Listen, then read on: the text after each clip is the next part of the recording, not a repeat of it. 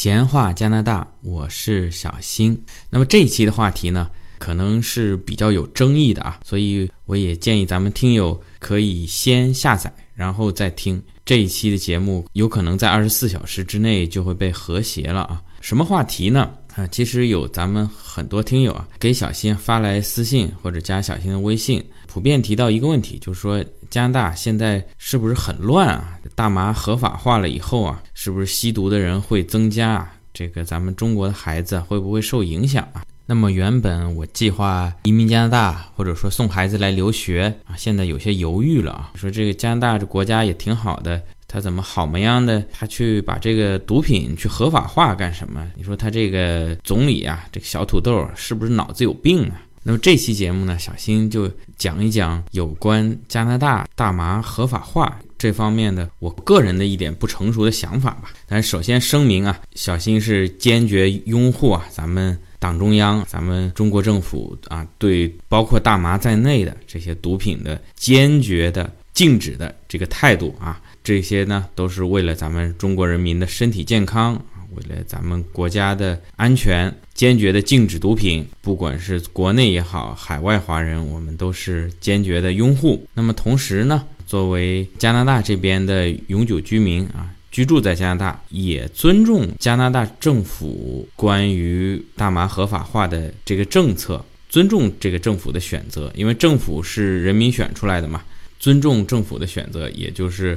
尊重大多数人民的一个选择，这个咱们入乡随俗，在什么地方就遵守当地的法律法规。各个平台小编如果不是反对小新支持党中央、支持中国政府的话，那是不是这期节目就不能随便的把这删了，对不对？好，那我们就进入本期的正式话题。呃，首先谈这个话题，可能很多朋友都会有一个疑问，就是说本届的加拿大政府或者说。特鲁多政府为什么要提这个大麻合法化啊？其实不光是加拿大的这一届政府，呃，在欧洲有一些国家，比如说像荷兰啊，它这个早就合法化了。这美国个别一些州也是这个合法的。嗯，那为什么？你说，你说是不是这个小土豆总理他是是吃错药了，还是怎么着？还是他自己想要吸？呃，照理说，以他们这个权势、身份、地位，如果自己想吸，完全有各种渠道，他没必要弄得整个全国都合法化嘛，对吧？也有说是为了这个选票，甭管是加拿大还是中国，毕竟还是不吸的人占大多数。咱们姑且听一听这个支持大麻合法化他们的这些理由。这里声明，这个不代表小新的观点，也不代表本台的立场。但是呢，偏听则明，兼听则暗嘛。啊，咱们听一听。反方辩友的理由，当然，以上观点呢也借鉴了逻辑思维罗老师的一期节目啊，我来转述一下他的观啊，我来转述一下他转述的，他们有一些支持和大麻合法化的所谓经济学家的一些观点啊。首先呢，他们认为这个不管是大麻也好，毒品也好，还是普通的烟酒啊，甚至是其他一些成瘾的啊，比如说其实咱们吃辣的。喜欢吃辣的，喜欢吃咸的，喜欢吃甜的啊，这些其实都是给人带来某种快乐，但是同时呢，也具有一定的成瘾性啊，具有一定的对身体伤害的。那么他们认为呢，首先这个是非常个人的一个事情啊。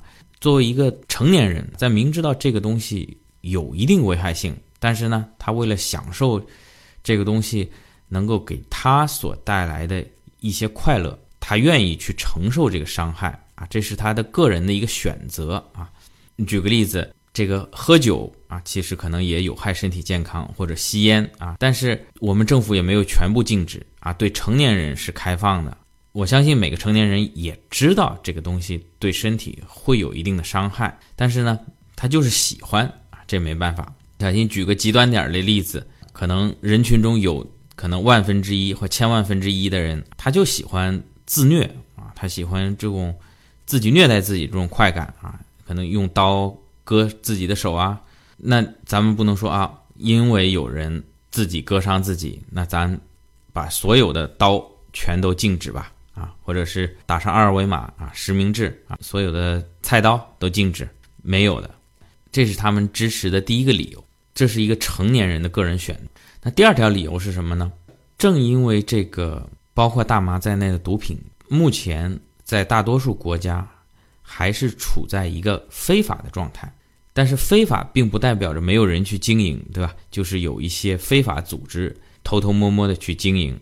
那么在这种情况下，包括大麻在内的这些毒品，它的生产质量没有一个保证啊，都是咱们看了很多国内的也好，国外的也好，这些拍摄贩毒的这些电影或者纪录片，有的在这个小作坊里面啊极其的简陋，那么这个产品的质量相对来说就比较没有保证。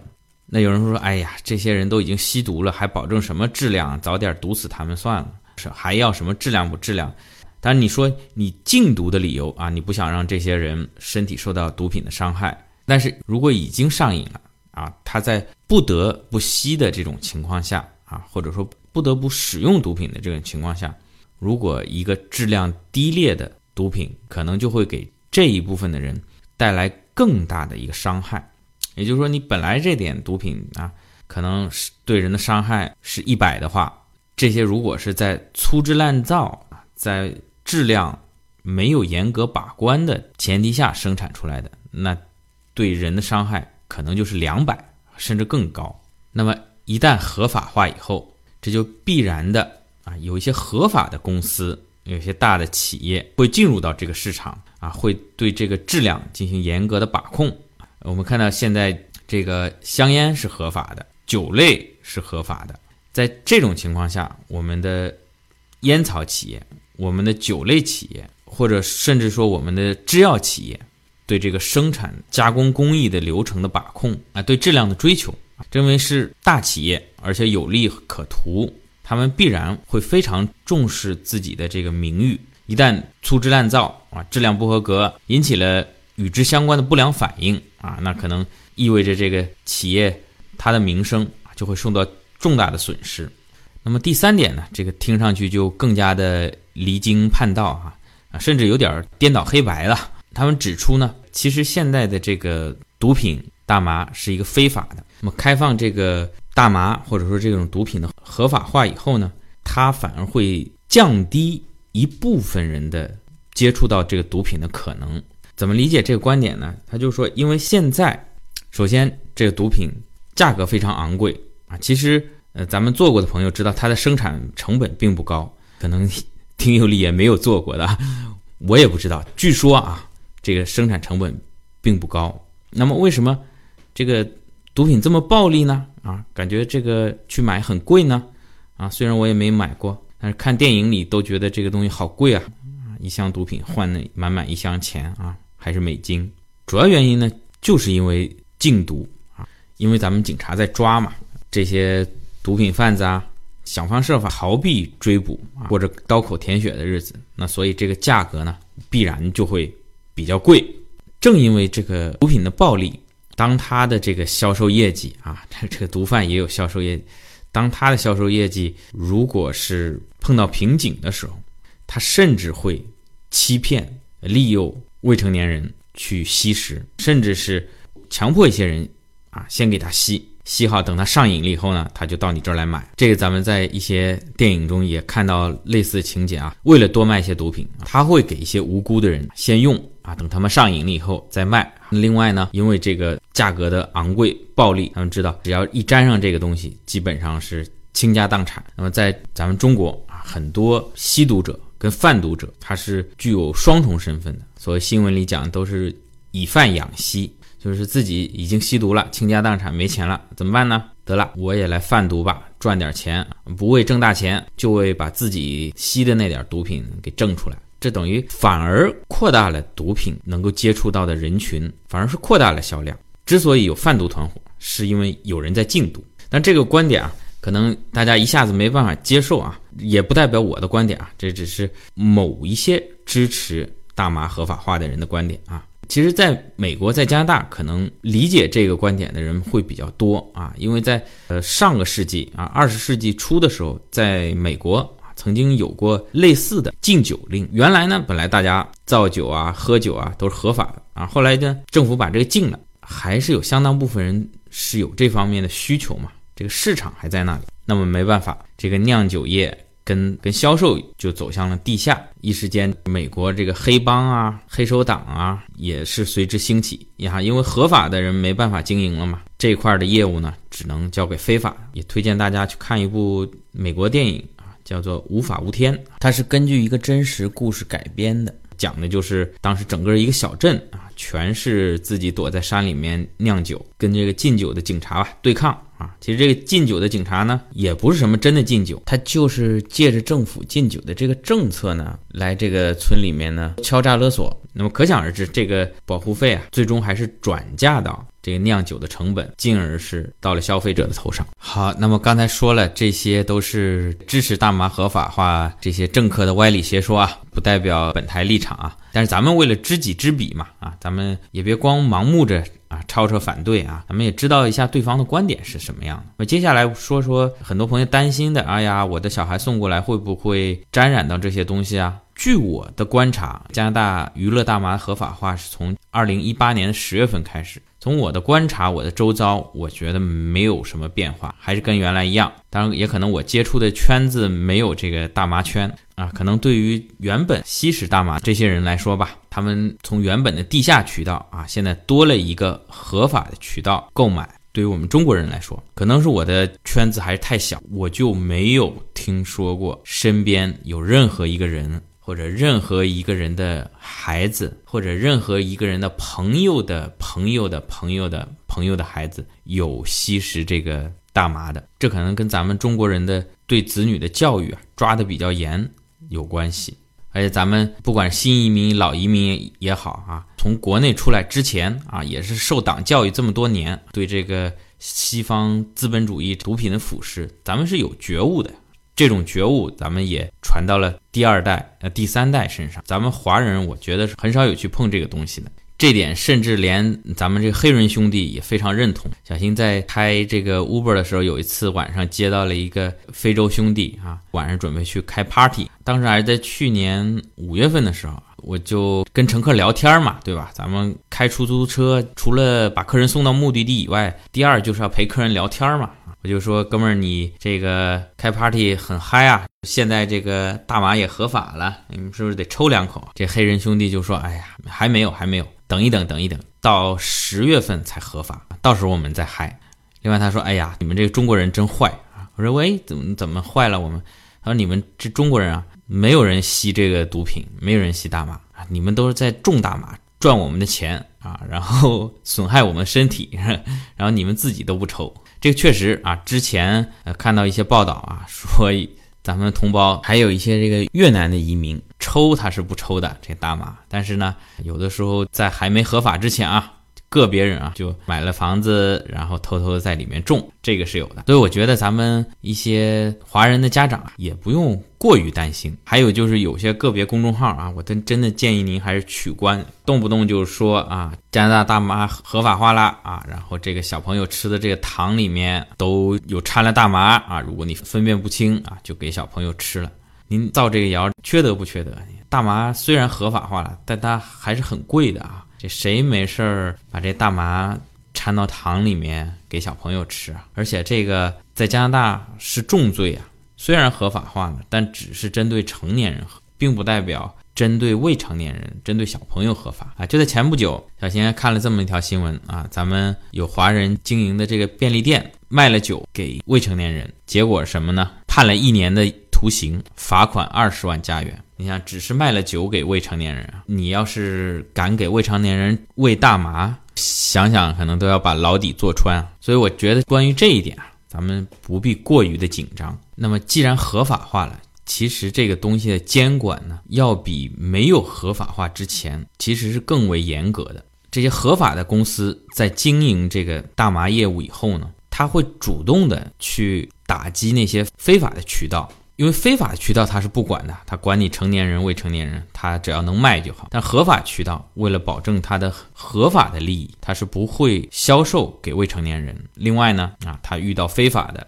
这些渠道呢，他会主动的举报，甚至去参与打击。啊，咱们举个例子啊，在很早很早很早以前啊，小新在国内，当时呢，这个受西方腐朽思想影响，看这美剧。因为没有正版的可看，那么可能到处去下载一些啊非正版的，找些种子啊，找些番号啊来下载。曾经有一段时间啊，国内的一些视频网站，什么腾讯视频啊、优酷啊这些，他们引进了正版的美剧。在这段时间里，网络上这些啊非正版的，说白了就是盗版的这些美剧的视频，一度是销声匿迹。或者说，小新如果去找的话啊，如果没有充会员，还想去找这些资源的话，难度是大大的增加，很难找。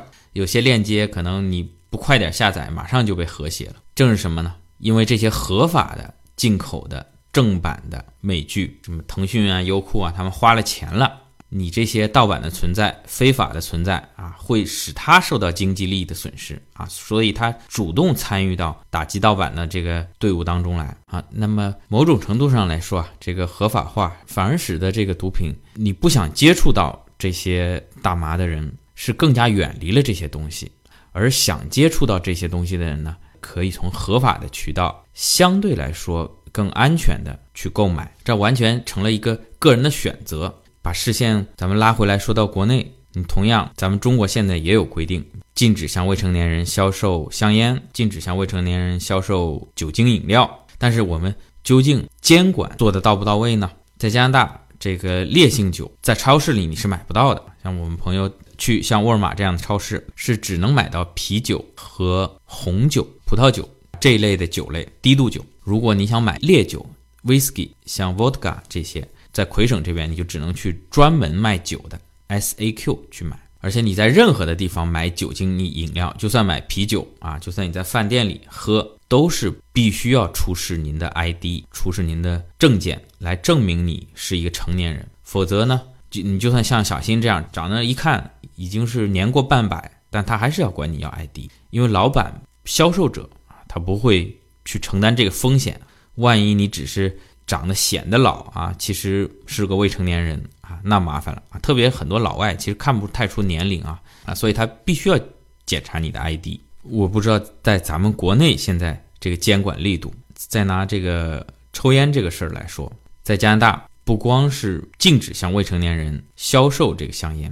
而且您这个抽烟也必须到室外。现在几乎所有的大楼都是禁烟场所，并且有些你出来也不行，还要走开离这个大楼若干米之外才能开始抽烟。可是苦了加拿大这些烟民啊啊！在冬天的时候零下二三十度，穿着大棉衣啊，也不知道这烟瘾怎么这么重，也只能是到室外去抽。那么我不知道现在怎么样啊？至少小新出来之前三五年之前吧，在国内。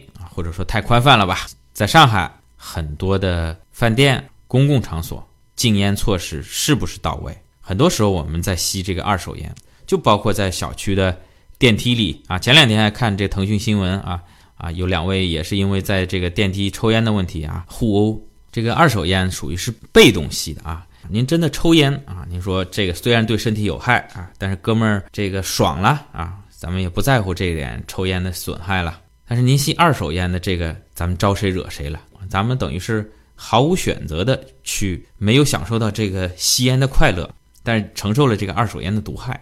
另外，再有咱们这个食堂的食品，尽管是已经是花了很多的钱啊，送了这个贵族的私立中学，结果这个食品啊，咱们也没法多说。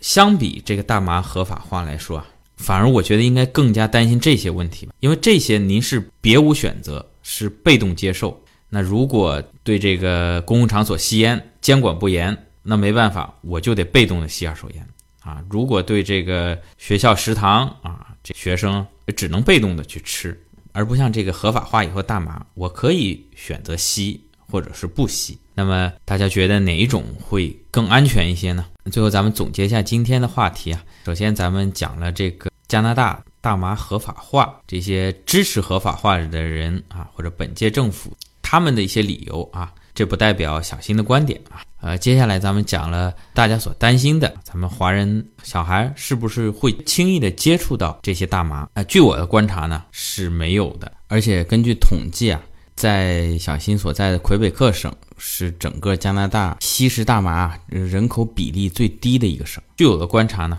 不管是合法化之前，还是现在合法化之后，都没有咱们身边的华人孩子会去接触到这些东西啊。如果咱听友说你咱们有认识的谁谁谁，咱们有认识的某朋友啊，是有碰到的啊，也欢迎您给小新评论。第三呢，咱们嗯讲了一下关于大麻合法化之后的加拿大对比国内哪个更安全的这个话题啊，但这个不能展开，只能点到为止。感谢大家的收听啊！总结下来呢，小新认为呢，大麻合法化呢，对目前咱们华人来说啊，在加拿大的生活、留学、旅游、移民，暂时啊没有任何的影响。那么有些朋友有顾虑，说：“哎呀，这个加拿大大麻合法了，我表示反对啊，我我不来加拿大了，我去美国。”哎，其实咱们华人在美国最多的是在哪儿？在加州嘛，在洛杉矶嘛。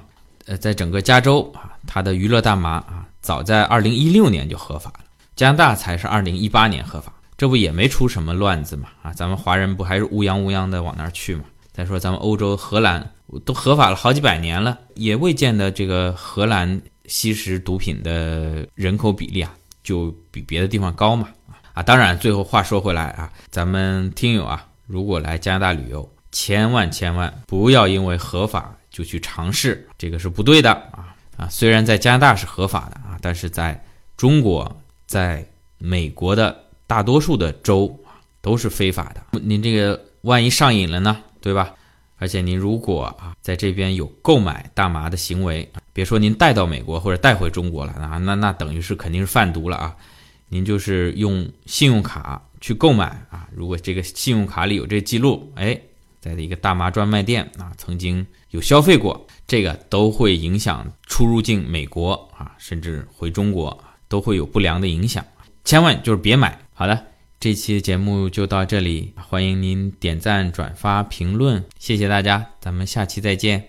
哎呀，差点忘了，这个后面还有个小广告啊，朋友，您还在海投简历吗？还在为没有面试机会发愁吗？加拿大最大规模的在线招聘会为您提供直面雇主的直通车，四月十六日至十七日，加拿大东部时间。第六届加拿大在线招聘会 VCE 杠六将闪亮登场。本次活动对加拿大公民、移民、留学生、尚未登陆的加拿大准移民及加拿大工作签证持有者公开开放，是一次不容错过的求职机会，全程免费。届时，来自多伦多、蒙特利尔、温哥华、渥太华、卡尔加里等地，覆盖加拿大全境数十个城市中的五十家。大中型雇主将联手推出一千五百个工作岗位，其中包括 Canada Post、IBM、Spotify、BMO、TD、Syntonic 等巨头公司。此外，我们还将举办两次免费在线就业讲座，为报名 VCE 杠六的求职者提供预先辅导。欢迎关注我们的微信公众号，届时参加。本次招聘会现已开启在线注册功能，希望求职的朋友赶紧上传简历注册吧。活动网址：三 w 点 i n 杠 t a c 杠 e x p o 点 com，携手英泰搭上就业直通车。